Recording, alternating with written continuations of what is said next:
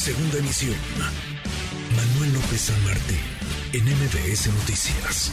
Le agradezco estos minutos a Gustavo de Hoyos, vocero de Unidos por México, expresidente de Coparmex. Gustavo, gracias. ¿Cómo estás? Buenas tardes. Eh, ¿Qué tal, Manuel? Qué gusto saludarte a ti y a toda la audiencia. Este, francamente sorprendido por la forma sistemática en que le quiere tomar el pelo el secretario de Gobierno a la ciudadanía. Eh, que un político de su experiencia eh, afirme que eran 10 o 12 mil personas, eh, pues francamente no deja de sorprender porque lo menos que debe de hacer un político es reconocer cuando sus contendientes como la que fue esta. Pero déjame decirte, Manuel, la verdad es que los números que evidentemente se acaban de mencionar no son los reales, habla de una especie de disaculia o incapacidad para contar este que se está dando de parte del oficialismo. Lo importante es que estamos muy contentos porque lo que ayer vimos en la Ciudad de México y te diría en prácticamente todo el país fue un despertar de la ciudadanía. Eh, estoy seguro que hoy en cualquier restaurante, en cualquier fonda, en el transporte público, estamos escuchando comentarios de que algo pasó ayer algo cambió y aunque evidentemente la causa principal, Manuel, de esta movilización fue defender la democracia, defender nuestras libertades, defender la imparcialidad y las capacidades del árbitro electoral, eh, lo que yo rescato es que la ciudadanía ya se encontró de nueva cuenta con la calle, ya se dio cuenta que puede salir y defender sus derechos. A ver, interesante esto que nos dices, eh, Gustavo, entonces, para ir por partes, digamos, en cuanto a los números del gobierno de la ciudad, 12 mil, pues no, tú ves muchos más y mucha gente ha visto eh, ríos de personas, decenas de miles, hay quienes hablan de cientos de miles, pero tú ves mucho más eh, ciudadanía. Participaron un poco de todo, ¿no? Hablo de ciudadanos libres, de familias completas y también de quienes se montan en estas agendas. No sé qué tanto le sume o no a la, a la causa el que aparezcan por ahí personajes como Alito, como Roberto Madrazo, como el Bester Gordillo pero bueno, sale mucha gente a participar. ¿Cuál es el fondo realmente de la, de la discusión, Gustavo, de la conversación desde tu óptica? A ver, déjame ponerlo en perspectiva.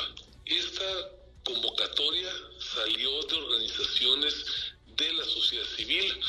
Fue una marcha que se realizó en absoluto orden, en absoluta libertad, eh, con respeto eh, hacia quienes piensan distintos.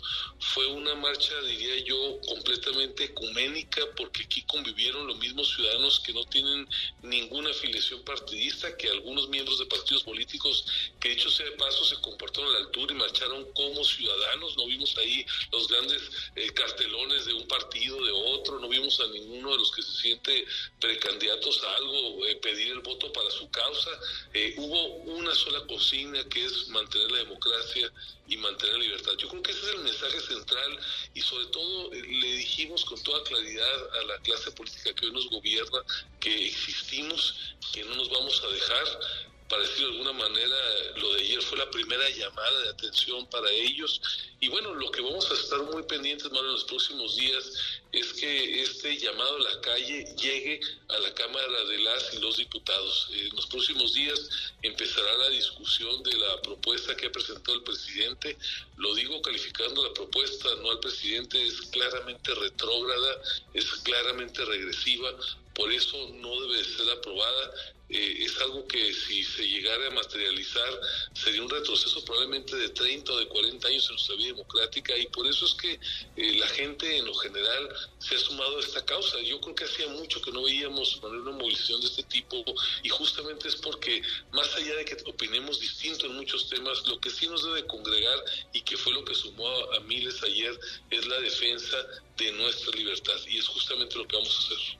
Ahora, eh, nos dices, este es, este es el fondo, escuchamos a Martí Batres decir, en, en realidad lo que no quieren es perder la clase política, los partidos, el privilegio de poner a los consejeros electorales. No quieren que la gente los elija, no quieren que los ciudadanos participen. ¿Qué, qué dirías? Porque ese es el argumento, vaya, creo que son dos básicamente. Ese uno y otro el de los dineros a los partidos y al árbitro electoral. Eh, ¿Qué diría sobre la parte que me parece es la más polémica, Gustavo, los consejeros electorales y la forma en la que se designan? A ver, yo sí creo en la imparcialidad, en la honorabilidad y en la capacidad profesional de quienes hoy integran el Consejo General del INE. Creo que han estado a la altura de la encomienda que se les ha dado. Este INE es el que reconoció o validó el proceso electoral sin escatimárselo en un solo instante al presidente López Obrador. Este INE es el que ha permitido que se den fenómenos de alternancia en el país en las últimas décadas y por eso confío plenamente en que es una institución que tenemos que preservar. Ahora, en la propuesta del presidente, una de ellas justamente es el mecanismo de selección de los consejeros. Eh, a mí no me gusta la idea, lo digo claramente, que alguien que va a ser árbitro sea seleccionado por voto popular. Yo creo que el voto popular es fundamental en la democracia, pero a nadie pondría, por ejemplo, a votar a la población si queremos o no queremos pagar impuestos. A nadie se le pondría a la población a votar la velocidad en la que debe ir en una carretera o los protocolos de un aeropuerto. Hay cuestiones que requieren otro tipo de procesamientos y en la democracia hay un balance entre la democracia que es representativa y en la democracia directa.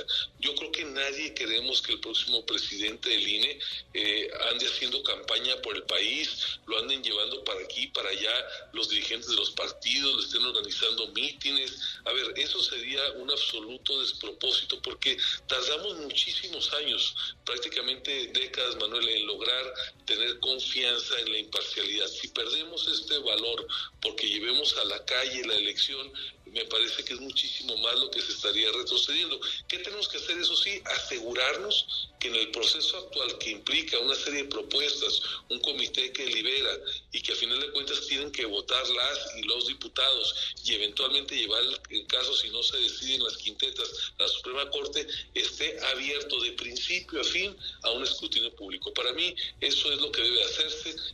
De mantener, insisto, la credibilidad y la imparcialidad del árbitro electoral. Bien, interesante, muy interesante. Vamos a ver eh, a dónde lleva, digamos, esta, esta discusión, qué pasa en el Congreso. Va tuiteando Ricardo Monreal, eh, comparte a través de su cuenta de Twitter que se reunió con Adán Augusto López, el secretario de Gobernación, y le dijo que en el Senado no se va a respaldar una reforma electoral que implique regresiones. Le dijo también que se va a analizar minuciosamente la reforma que avale la Cámara de Diputados, si es que, claro, la Cámara de Diputados en algún momento avala una reforma electoral. Gustavo, como siempre, te agradezco. Gracias, muchas gracias por estos minutos. Gracias, Manuel. Saludos a la audiencia. Gracias, muy buenas tardes. MBS Noticias.